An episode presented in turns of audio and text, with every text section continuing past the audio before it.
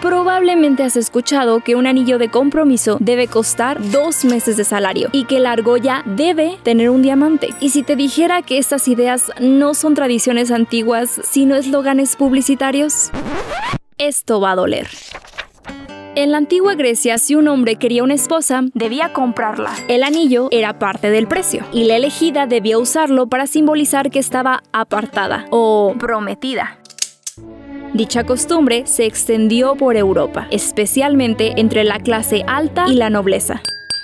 Pasó el tiempo y llegamos a principios del siglo pasado. En aquellos años, la Primera Guerra Mundial y la Gran Depresión afectaron gravemente las ventas de diamantes. Debido a esta crisis, De Beers, una corporación que vive de la minería, talla y venta de diamante, buscó promover el anillo de compromiso entre un público diferente, la clase media de Estados Unidos. Nos parecerá extraño, pero antes de la década de 1930 no eran comunes los anillos de compromiso, menos con diamantes incrustados. Esto comenzó a cambiar en 1938, cuando De Beers lanzó una campaña en la cual aseguraba que dar un diamante era la única forma en que un verdadero hombre podía demostrar su amor. Y esa estrategia fue solo la primera de muchas. A lo largo de las décadas, De Beers ha generado distintas campañas que buscan convencer no solo de comprar anillos con diamantes, sino de pensar estas argollas como parte esencial del matrimonio.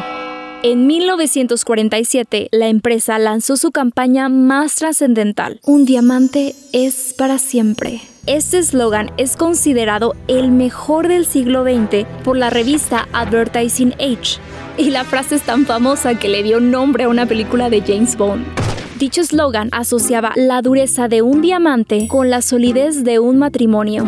Además, la campaña señalaba a esa piedra preciosa como la única aceptable para comprometerse. En 1980, De Beers implantó la regla dos meses de salario. Esta norma establece que un anillo de compromiso tiene que costarte, adivinaste, dos meses de salario.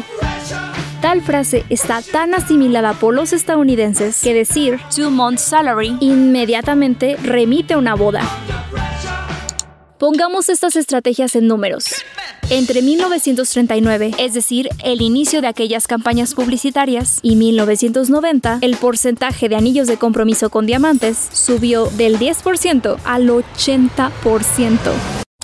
Por otro lado, cuando la compañía tenía un mayor control sobre la industria, inflaba los precios de su producto. Una de sus tácticas era liberar muy pocos diamantes para generar una falsa percepción de escasez y con ello elevar el precio de una roca relativamente común. Es así como una corporación monopólica y manipuladora ha vendido el símbolo del final feliz. Esta corporación ha tomado el que muchos consideran el ritual fundacional de la familia y nos ha dicho cómo debe de ser y cuánto debe de costar. Se ha metido con un momento sumamente personal y le ha puesto precio. En otras palabras, esta empresa, relacionada por cierto con prácticas de esclavitud en minas de diamantes, cuyas ventas millonarias financian guerras, ha logrado acceder a la cultura popular y con ello ha convertido nuestras decisiones privadas en sus ganancias. Analizó para Radio Universidad Andrea Olvera.